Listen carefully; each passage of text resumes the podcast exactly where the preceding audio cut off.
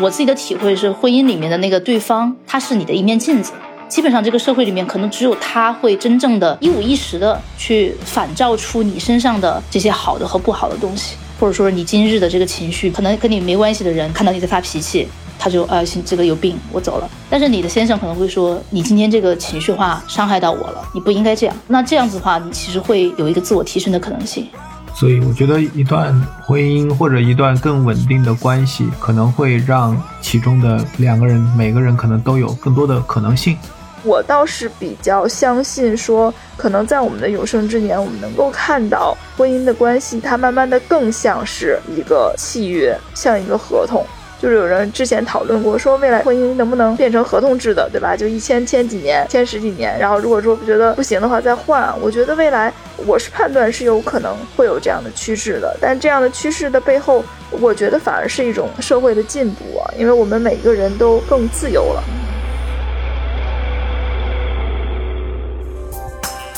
本节目由创意播客厂牌 BeyondPod 超声波制作播出。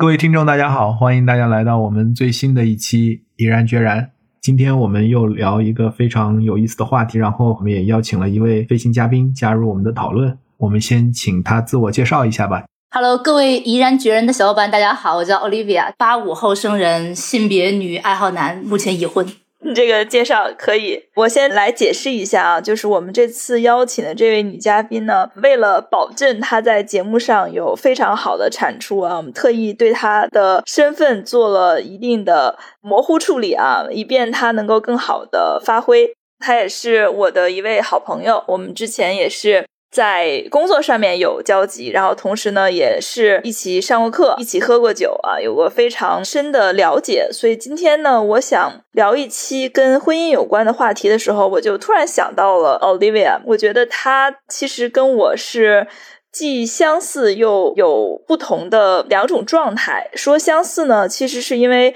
我们最开始认识的时候，我们在聊天的过程中就会发现说，哇塞，我们好像是一类人哎。我们想很多问题的角度都非常的一致，而且我非常欣赏 Olivia 的一点呢，就是我觉得他说话风格特别的犀利。基本上很多的内容我们讨论来讨论去，他突然会给一个 comments，让我们觉得说，哇塞，很犀利啊，很精妙啊。另外呢，因为我们私交也不错啊，所以根据我对他的了解，其实他是属于英年早婚的类型，跟我非常的不一样。所以我也今天是想来和他一起聊一聊，作为一个现代的在一线城市生活的独立女性啊，当然可能还要再加一个括号，就是也不太缺钱的这种啊，到底是怎么看待婚姻这件事儿的？我补充一下，我其实二十九岁才结婚，从统计学意义上来说，我应该是晚婚的。但是在我们这个圈子里，你这个算比较早。对，是的，我也并不知道怎么会被归到英年早婚里面去。这也是一个很有意思的话题哈。就现在到底大家认为婚姻的这个时间什么时候算早，什么时候算晚？其实这个界限在发生很大的一个变化。从以往的角度来讲，好像男生二十四岁，女生二十二岁。就是一个在那时候早婚的标准吧。对，这是法定的，法定的这个婚姻早婚的标准。为了让大家能更好的了解 Olivia 的背景，哈，Olivia，你有做 MBTI 吗？做了，被我们的人力资源的这个同事拉去做了。你是什么？我好像是 ENTP 吧。ENTP，OK。然后你是什么星座？巨蟹座，OK，很有意思。这个嘉宾选的好，很有情，是不是？一听巨蟹座就觉得，哎呀，这个结婚还是有根本性原因的，幸存者偏差。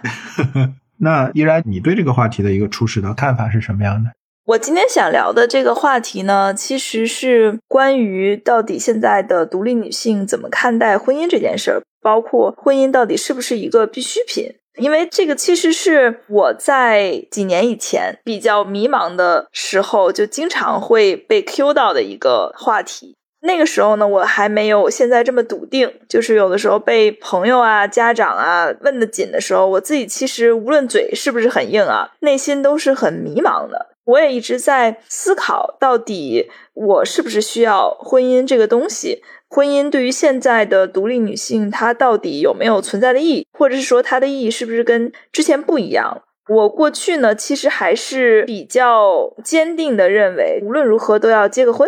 我在二十八、二十九岁的时候，其实是非常非常的焦虑的。这也是一段感情经历了。我记得那个时候我谈了一个男朋友，当时呢我应该就是快三十了吧，我就非常努力的去 push 他，跟他去谈说，哎呀，要不要结婚啊？什么时候结婚啊？要不要见家长？怎样？当时我的感受呢，就是他并不想跟我去继续这个话题，我就很伤心。我就觉得这个是他不够爱我的表现，同时呢，也是因为那时候我自己的状态使然。我觉得如果我到了三十岁我没有结个婚，我是不是就很耻辱？所以当时我干了一个其实还挺疯狂的事儿。就有一次我们俩讨论完，他明确的给了我一个信号，就是他现在不想讨论结婚这件事情，他觉得还对他来讲太早了。我直接把他删了。就前一天还见面，到第二天他来找我的时候，就发现把他删了，而且到后面应该持续了至少是三四年吧。他时不时还会再加我一下，然后问我为什么你要删我，你到底怎么了？我就不想回答他这个问题，因为我觉得当时他给我的感受就是他不想跟我结婚。我觉得这个人简直糟透了。但是现在呢，我有点明白了，就是每一个人其实他会有自己人生的规划和选择，所以其实那时候他不想跟我结婚，无论出于什么理由，他至少是真诚的给了我一个答案。我现在觉得他那时候做法还挺棒的，比起一些渣男嘴上答应你要跟你结婚，但实际上不采取行动而言，他当时给了我一个确定性的答案。我觉得这种行为其实不算渣，但是我还是伤害了他吧。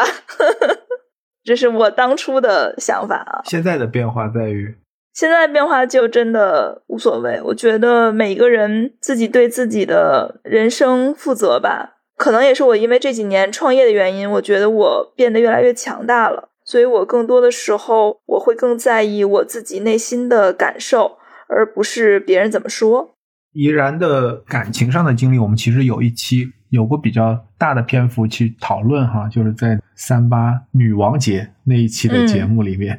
对，所以 我们的很多听友如果一直跟着我们这个节目，其实对依然在他自己的感情这一块的其实是有一些了解。但是 Olivia 这一侧，因为是今天飞行嘉宾降落到我们这个节目里面，可能大家不太了解。我觉得 Olivia 方便的话，给我们大家简单的介绍一下你自己的感情上的这样的一个状况。我觉得其实就着怡然那个问题是一个很好的问题啊，就是到底在最开始这个内心中的这个声音要不要去回答他？我们内心中可能这个结婚的这个声音要不要去对他进行一个行为上的一个回应吧？那我的看法是这样的，其实我跟怡然的年龄上是接近的，我们都是八零后，在我们自己生长的那个年代，其实从社会的这个理念的注入角度，我们一定是会受到影响，会觉得我这辈子一定要结次婚啊，我也是这么想的。所以我当时可能跟怡然不太一样的地方，就是我知道我一定要结个婚，但是呢，我觉得二十六岁之前我不用考虑这个事情。所以在二十六岁之前，我是比较游戏人间的，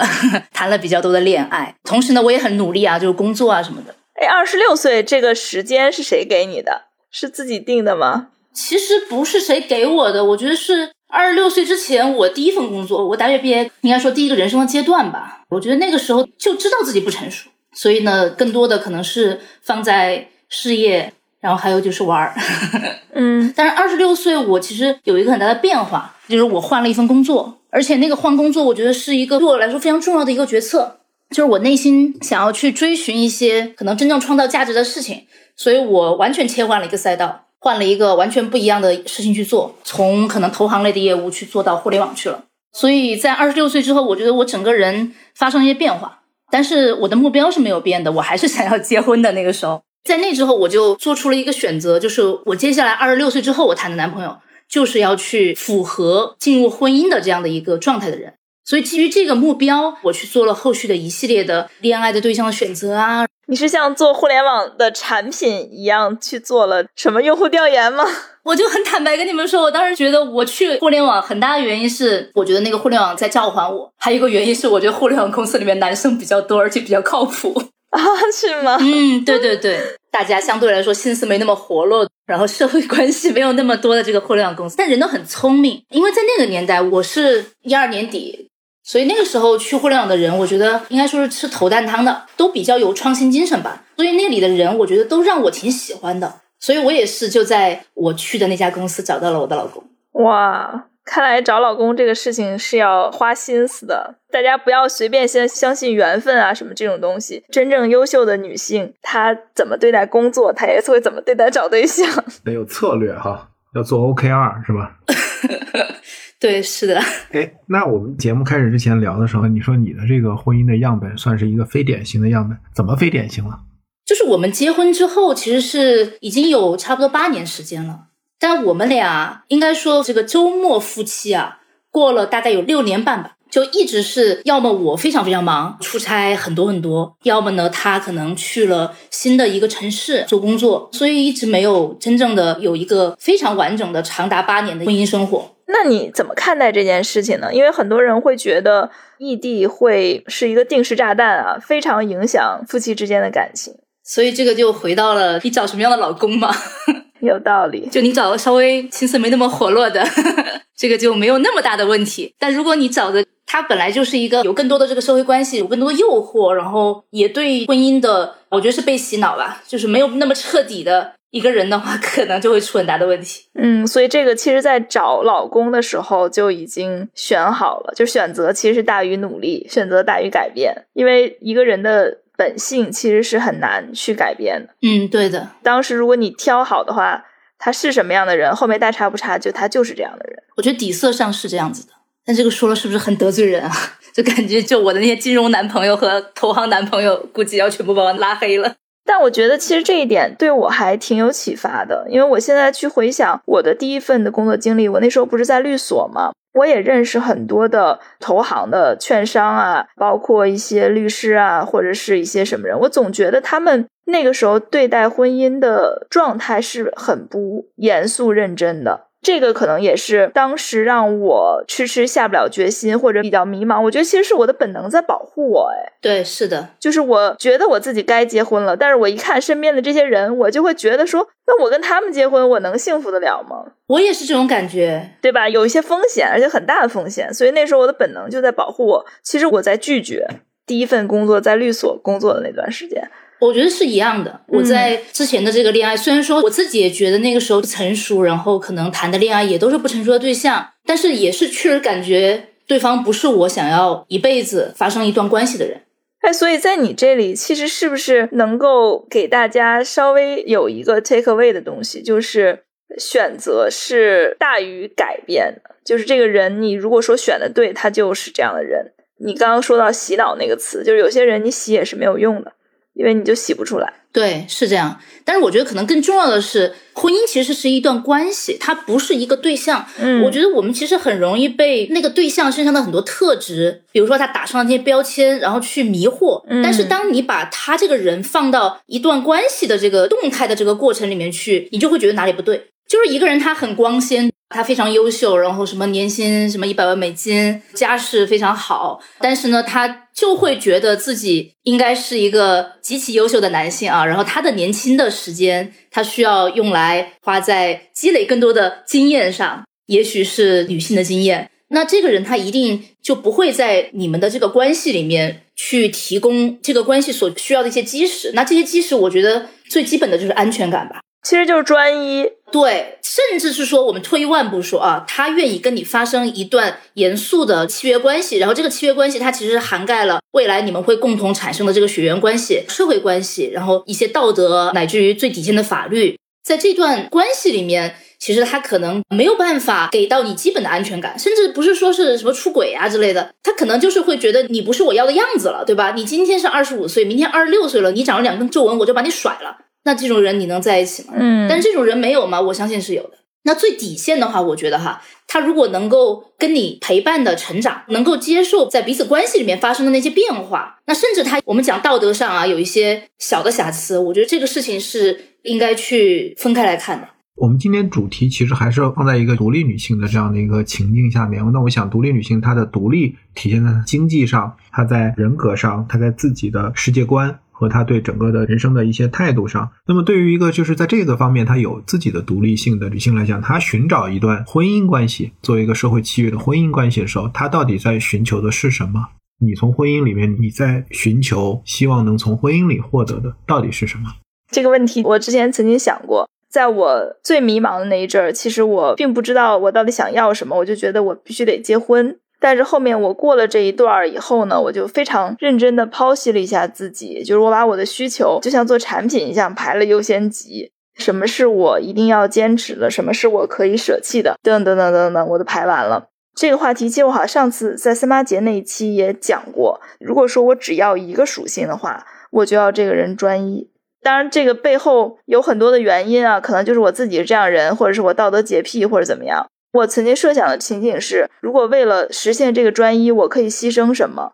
我当时把所有的可以牺牲的部分全部都牺牲了，然后我发现还有一个我不能牺牲的，就是外表。然后，所以这就是我排第二优先级的，就是我要这个男的得长得还可以，不然我接受不了。然后我就再往下排，看还有什么是我不能接受的。后来我想了想，其他的部分应该是在选择这个人最初的时候就已经筛过了，比如说这个人起码要跟我三观一致吧，起码还有共同的话题吧。但是你说，如果他真的很穷，我觉得无所谓。包括比如说不会说话、不会疼人，怎么样也无所谓。他没有时间陪我，无所谓，因为我自己可以把自己陪得很好。比如说他有一个非常事儿多的妈，无所谓，因为我可以用钱去填住他妈的嘴。就是我所有的问题都想过一遍，我觉得我不能接受这个人不专一，然后我还不能接受他长得丑。笨的你应该也不能接受吧？这个当时我排的时候，我觉得可能没有那么严重。就像我说的，可能是我最初筛的时候，太蠢的人可能他就不会进这个 pipeline，所以他已经被筛掉了。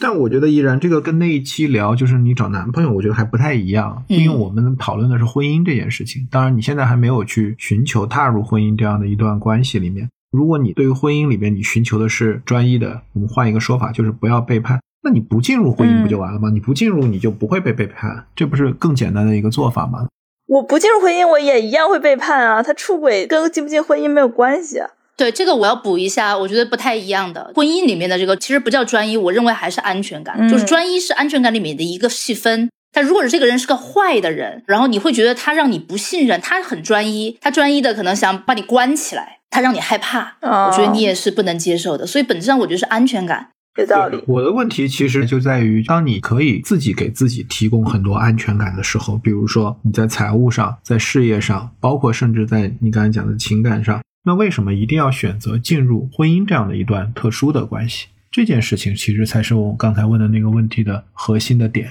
对啊，所以这个问题我其实现在没有答案，因为我觉得好像不那么需要。嗯，所以你才没有做出这个选择吗？对，我觉得是这样子的。安全感这个东西，其实有时候我们自己，因为我跟依然，其实我们年龄会差不多，我们都是八零后。我们在起码来说，在可能二十多岁的时候，我们就会觉得，如果没有婚姻，我就是没有安全感的。当然，进入婚姻也可能会没有安全感，但是呢，你现在没有进入婚姻，你已经没有安全感了。嗯，所以我想要一段婚姻，把我之前的那个不安全感给替代掉。但是同时，我也需要一段婚姻继续给我提供安全感。或者说，Olivia，就对你来讲，你选择进入这个婚姻最核心的原因是要去寻求那个你所谓的那个安全感，我能这么理解吗？我觉得是的，嗯，因为我自己觉得，在二十多岁的时候，我会那么下定决心，我一定要结婚。我觉得一定不是因为其他的原因，就是你底层的那些马斯洛需求，最底层那些东西，就是你感觉你的生存、你的保障、你的安全，就这些问题。所以可能那时候我们没有抽象过，但你现在反过来去想的话，其实是因为这些原因。对，我同意。就它就像一个使命上在召唤你，你也不管，反正可能也许是这个社会给我们脑子里面注入了很多，你不结婚你就不安全，也许注入了很多这样的一些桩子给你，但是我们确实就被改造了嘛。所以我觉得在我们那个年代的话啊，如果说我没有一段婚姻，我这辈子结不了一次婚，我会觉得有极强的不安全感。但是呢，我也知道我不能用一段不安全的婚姻去替代我现在的不安全感，所以婚姻它的安全感对我来说就很重要。那么选择进入这一段新的关系，或者说一个比较特殊的关系，我理解你刚才讲了，你的诉求是去获得安全感，但是它的代价或者说它的对价，就是你可能要做出很多的其他的一些选择。因为我理解婚姻和两个人的感情其实最大的一个差别就在于，它其实不仅仅是两个人的事情。不管是你刚才提到了，就是说有可能会有新的成员加入你们的家庭，还是说它本身就是两个家庭之间的。社会契约的一个连接，所以就是在选择进入婚姻之后，会不会有一些我们叫代价或者 cost 的一些东西？肯定会有，但是应该这么讲，我觉得婚姻在最开始我想要它的一个最根本的原因是安全感。但是我进入了我自己的婚姻之后，我觉得它带给我了非常非常多正向的东西、好的东西。然后同时呢，它也一定会产生那些代价。我们就可以先讲一下代价。第一个就是你肯定要去处理那些杂七杂八的事情，家务活儿。然后更重要的可能是小家庭和大家庭的这个关系问题。包括生孩子，因为你结了婚嘛，所以你一定要去考虑我要不要去要孩子。那要孩子这个问题那就很复杂了，你就要想，哎，我要有什么样的能力去养育他，乃至于生育他？我的事业需不需要去做出一些改变？第二个角度，我觉得很现实的，就是你不再自由了，你角色切换了嘛，你一定要戴上戒指，或者说你应该去告诉别人，我的状态是已婚的，一定会套上这个道德的枷锁的。我其实以前也挺浪的，所以说我觉得我也不会演，就是你要选择要不要套上这个道德的枷锁嘛。最后，我觉得我选择了我要遵守我内心的这个道德律，然后基于这个不伤害的原则，想清楚后果去做自己的事情。所以，这个不再自由这个事情，我觉得还是一个挺大的代价的。但我这点我不是特别理解啊，因为我觉得如果你确定了关系，哪怕是男女朋友，你都应该带上这个道德的枷锁。是，但是这个我觉得有程度的分别。这个道德枷锁里面还有很多的是公序良俗对你的这个后果。但我觉得这个在恋爱关系里，他就应该有恋爱的那个关系，我觉得没有那么受公序良俗的这个道德约束。因为我可能在恋爱关系里就已经对自己有超高的要求了，所以我可能觉得结不结婚对我来讲，我受的这个制约是没有区别，只要我确定一段关系了。但是你要去看，比如说我们没有看到过网上盛传 A 女被 B 男。在谈恋爱期间出轨，然后把他的资料甩的到处都是，就没有这种事情。更多的是 A 女被 B 男在婚内出轨，然后把他的这个出轨信息，对吧，到处甩，然后什么发邮件给上司啊，然后网暴啊之类的。所以你从这个视角上，你可以感知到，其实对这两个关系的社会公序良俗的这个道德要求就是不一样的。对，可能在这个上面，我是一个特殊的样本。那给你鼓掌好不好？还有第三个代价，但这个不能叫代价呀，就应该叫潜在的会有成本吧。就是婚后的这个财产制度，一旦你们结婚之后，财产一定是共有的嘛。其实两个人的关系里面，我觉得总归有人在物质在这种现实的问题上会更高一筹。那这个其实对于很多人来说，也会是一个成本或者说潜在的代价。嗯，就你犯错误的这个成本，其实显著提高了。我觉得财产的这个安排本身就是婚姻制度的一个很重要的前提，或者是它很重要的一个 pillar，一个支柱。就是婚姻，它是一个社会契约嘛。从它诞生起，它很大的一个社会价值，其实就是从财务制度上去建立一个 partnership。嗯，是的，建立一个这种合伙制的关系。嗯，它不再是按照你赚多少，谁多劳多得，它其实就是两个人要捆绑在一起。这样才会有很多的分工和协作，就是大家不是按照谁干的更多，谁干的更少这样的来去评估的。我想问一下，就是说很多的独立女性。他其实没有选择走进婚姻，他会面临很多的压力。这些压力可能来自于年龄或者世俗的大家对年龄的看法，来自于他自己的原生的家庭、家族对他的。我们经常开玩笑讲，逢年过节回家大量的逼婚的这个七大姑八大姨，可能还有周围环境，比如说在职场上，可能大家觉得你这个人还没有结婚，还没有生育，大家可能会有一些什么样的视角来去看你的稳定性和一些相应的一些压力。你们怎么看这些压力？尤其像依然，你觉得就是说，从事业和婚姻的角度来讲，你会不会面临这些压力，或者你怎么来去处理这些压力？刚刚我讨论的那个第一个部分，就我讲的那个关于我的小故事的时候，其实我是面临这些压力，而且我觉得我逃避不了。因为那个时候我的状态是在一个律所工作，我觉得多多少少还是一个打工人，一个随波逐流的状态。我觉得那时候我其实从内心来讲，我是对未来迷茫的，因为我掌控不了自己的命运。虽然我是一个大家看起来还不错的成功的律师，但是其实未来我也不知道我到底能干几年，这个市场好不好，我到底能干成怎样。所以那时候我其实是需要一个安全感的，这个安全感其实就来源于婚姻。就我比较同意 Olivia 的观点啊，所以当时我其实是迫切的想要去追求一个安全感，所以我想要找到一个人，他给我承诺，我要的是非常确定性的承诺，就是他说他愿意娶我，我才能够有这个安全感的来源。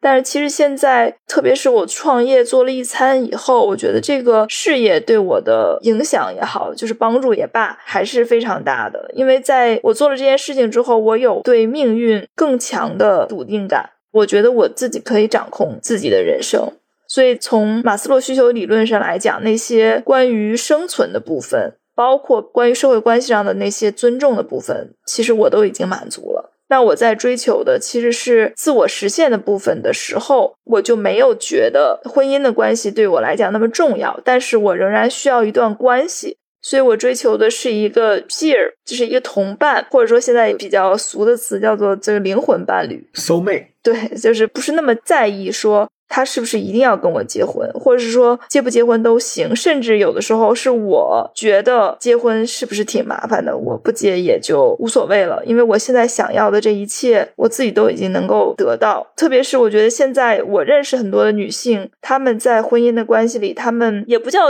滥用女性的优势吧，就是她们会需要一个男孩子哄哄她，说些好听的话，送一些小礼物，然后这个撒撒娇或者怎么样的，就这些需求，我不知道是不是因为我年龄到了，我没有了，就是我真的没有了，我想要什么都可以自己卖给自己，然后我还可以送我的男朋友各种礼物，让他开心。我已经不需要别人来哄我的时候，那结不结婚又怎么样呢？我内心已经就没有这个焦虑了，这个就是现在的我。那 Olivia 现在回头看，你觉得你当初走进婚姻是自己自发的？你觉得要去寻求那个安全感而做出了选择，还是说有没有受到一些这种外在的压力的一个驱动呢？我觉得那个外在压力直接的应该是没有的，家里面其实没有催过我，但是它更多的是融入到这个社会的意识形态里面，就是说它压迫你觉得你如果没有这段婚姻，你就不会有这个安全感。然后这个安全感其实刚刚怡然也讲到，里面就会存在比如生存生活的一些保障。我自己也创业嘛，从这个角度我是赞同怡然说的。其实我们现在回过头来看的话，从生存生活的保障上。并不是一定需要那段婚姻，但是呢，我觉得如果从一个积极的角度来看的话，这段婚姻对我现在去创业也是有积极的生存生活保障的助力的。为什么呢？因为你只要风险分散了，就更安全了。就我一个人创业，然后如果我一个人的话，其实还是会有这个很大的不安全感在生存和生活上。我可能就不能够那么 all in 了。我现在基本上是什么状态呢？就是我手上的有的钱，我都会全部投入到创业以及我自己一级市场的投资项目，还有一些二级的对冲基金。我手上基本上是不留现钱的。我一旦有了现金，我就会全部去买风险换资产，所以我的风险敞口其实已经比较大了。但是能去做这个决策的原因，我觉得确实也依靠我先生，然后他承担了家庭的稳定的这个收入来源，并且承担了比如说还贷呀，然后什么车贷、房贷呀，然后家庭的这个日常开支啊。但是更重要的是，我能够感觉到我会安全，所以我敢于去把我的风险敞口放得更大一些。所以我觉得一段婚姻或者一段更稳定的关系，可能会让其中的两个人每个人可能都有更多的可能性。对，我觉得会有更多的这个多样性吧，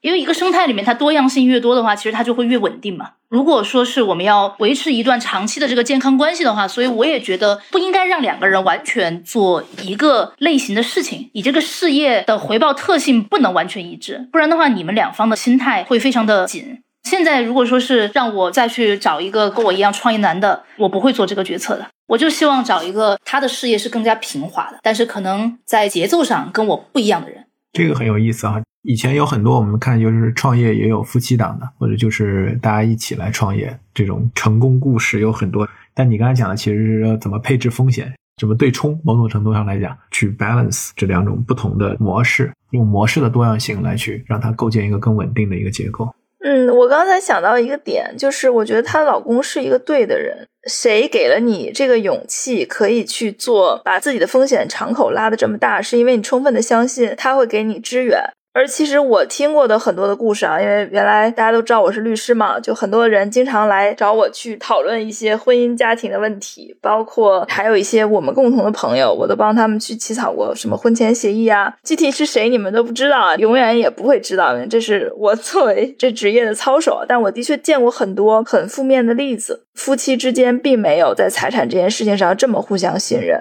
甚至在一开始结婚的时候就已经做了很多的财产的隔离，甚至是在他们的感情已经出现裂缝的时候，大家的第一个想法是我要去这儿搞一搞，那儿搞一搞，去做一些骚操作，争取更大的利益，等等等等等等。其实我是见了很多这种社会的阴暗面，所以其实当听到 Olivia 故事之后，我觉得她的老公能够给她这样的底气，其实是真的，她是选了一个对的人。但是这个事情对他来讲是个基操，所以其实他在表述的过程中，他没有讲这个过程。但我听起来，其实我感觉这个对的人还是很重要的。我们可以再留一个话题给到新的这个时代哈，尤其是我们听众有一些年纪比较小的一些，可能更年轻的听众。我们前一期有节目，我们讨论那个公司制的黄昏哈，就是说婚姻这个制度本身，或者说可能在未来会不会有一些变化？但是从现在的这个角度来讲，在新的一个时代或者往后看，接下来你们觉得会给一些什么样的建议，或者从你们的视角会觉得未来会是一个什么样子？就刚刚我们其实讲到了很多，包括安全感啊、生存啊、生活啊这些东西，其实这些东西都是可能几千年这个婚姻制度里面它最基本的一些基操吧，就是它的基础。如果说你结婚你得不到安全感，然后彼此的这个生存生活没有一个更好的一个保障，那确实可能我们的上一辈也不会选择结婚。当然，他步入婚姻之后不一定能得到这些，但是他依然是追求这些东西的。那随着这个社会发生了一些变化啊，现在这一代的可能要面临去选择婚姻还是不选择婚姻的这些年轻人，他们跟我们接受到的过去的这样的一些精神压力啊，这个社会压力也是小了很多。所以他们一定，我觉得对婚姻的话，就是要提高要求的。他需要婚姻给到他更多的好处，他才愿意去步入这个婚姻。那我觉得这个好处里面也无非就是几个东西。第一个，我觉得情绪价值，可能以前大家会更重视这些基础的问题，比如说安全感呀、生存生活呀之类的。那我相信未来大家为了情绪价值，为了真正的爱，为了彼此的认可，想携手一辈子，这种概率会更多，这个比例上会更多。第二个，我觉得是自我实现吧。如果说这一代人他们想去选择婚姻，或者说步入这个婚姻的殿堂，他如果不能被这段关系变得更好，我相信他们一定不会去选择去做这个事情的。他无法去进行自我成就、自我成长的话，他们为什么要去干这个事情？我有更多的事情可以去做。但是我觉得婚姻其实是可以带来一些个人成长的，包括这种责任心啊、利他意识啊、同理心啊这些东西。我觉得婚姻有一个大的特征，其实大家一直没有讲。我自己的体会是，婚姻里面的那个对方，他是你的一面镜子。基本上这个社会里面，可能只有他会真正的一五一十的去反照出你身上的这些好的和不好的东西，或者说你今日的这个情绪，可能跟你没关系的人看到你在发脾气，他就啊，这个有病，我走了。但是你的先生可能会说，你今天这个情绪化伤害到我了，你不应该这样。那这样子的话，你其实会有一个自我提升的可能性。我们这个社会其实是慢慢被梳理掉，你其实能得到的真诚的反馈没有那么多。那婚姻应该可能会是一个好的渠道去获取这些反馈，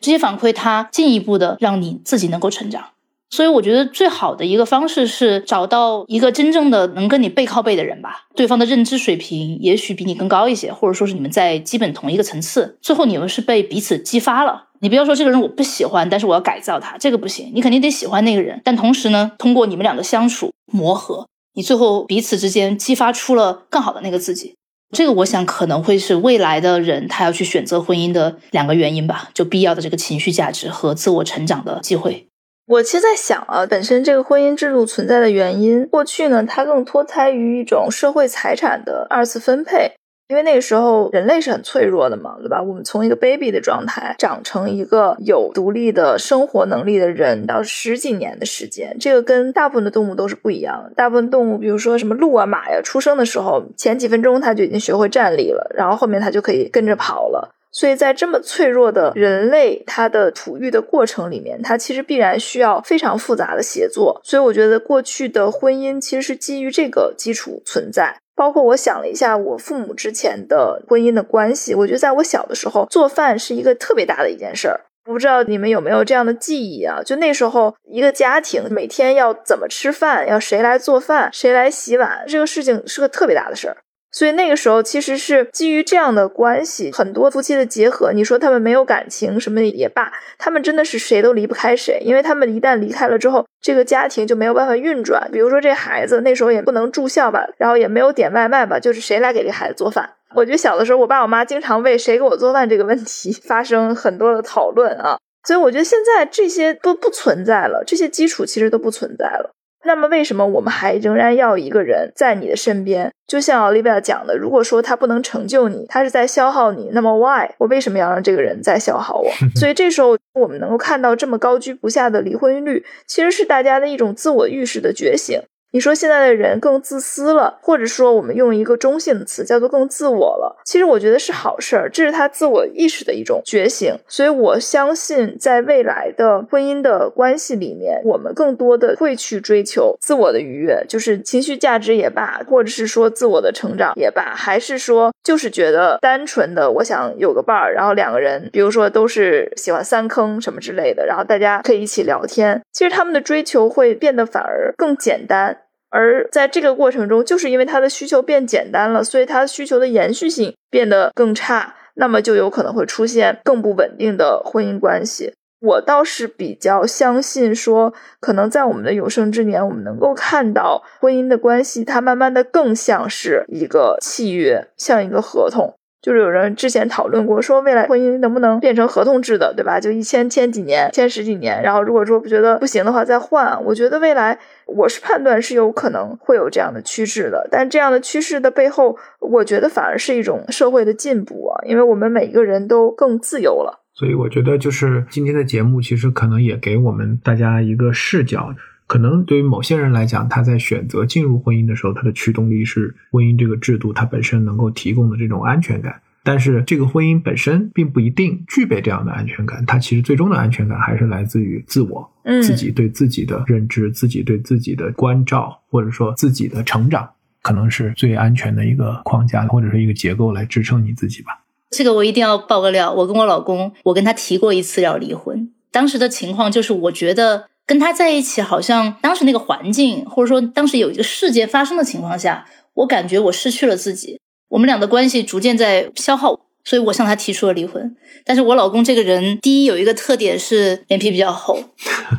第二个特点是知错能改。当时其实很小的一个事情，我给你们讲一下是什么事情吧，就是我们当时出去玩儿，我记得住在那个浦东的那个香格里拉那边，我们就是下楼去找吃的。然后我就看到了一个餐厅，然后这个餐厅呢是个网红餐厅，对吧？然后我这个少女心就泛滥了，我说我要吃这个。然后呢，我老公说这个在排队，我说好吧，那我们就去吃其他的。然后绕了一圈之后呢，发现哪儿都在排队，然后我就开始抱怨，我说我还是要吃那个，为什么不给我吃？然后我老公就来了一句，那个跟肯德基有什么区别呢？你去肯德基买一个不排队的不就好了吗？我当时就感觉，我想要的是一段关系，一个能够一起去经历、体验一些人生的碎片、愉悦的碎片的一个过程。那如果说你并不在意这个事情，那可能我们对于关系、对于婚姻的看法就发生了非常大的分野。所以我那天非常的严肃的跟他谈，我要跟你离婚。天哪！但是对我很重要，你知道吗？因为我们俩分居啊。你们要搞清楚啊，我们俩是一直分居的，我们俩很不容易，两个人能够在上海，我们专门找了个酒店住下，然后想要一起度过两天，因为我也很忙，他也很忙，然后又分居，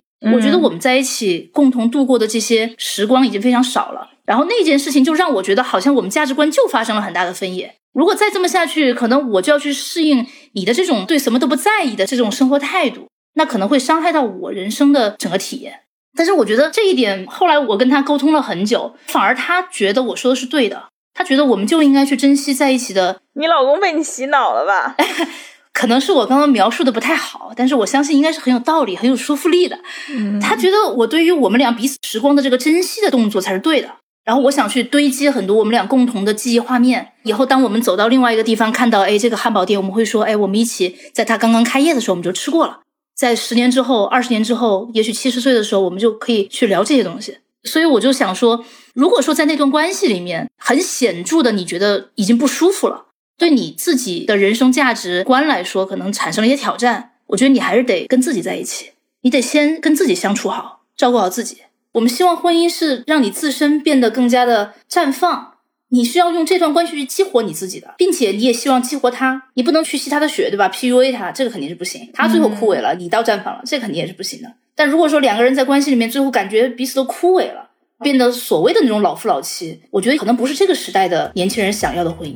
我觉得其实挺好的，而且我认为你们能够就这个话题去沟通、去对话。并且最后能达成一致，我觉得探讨这个过程本身就是很有价值的一个部分吧。嗯，我理解，虽然是一个很小的事儿，但是它 trigger 了你们的一个关键对话，而且是高风险的一个关键对话，这个本身还是很有价值。其实现在的年轻人他们会更加勇于表达，我觉得这个是好的。就比起我们的上一代人，特别是上一代人里面的女性的角色，很多人都是要隐忍，要为家庭牺牲，要顾全大局等等等等。现在人不会这么想问题。我觉得这就是新一代的人他们的婚姻观。即使在婚姻里，我也要永远表达自己，因为我的这个自我并不因为婚姻关系的存在而消亡。那就着这个 Olivia 的话题，我觉得我们今天的节目就到这里。不管最后大家选不选择走入婚姻这个契约，我觉得都能够获得自己生命的绽放吧。好呀，别到时候讲完这个话题我就结婚了。你真的可以结婚，我跟你说，真的。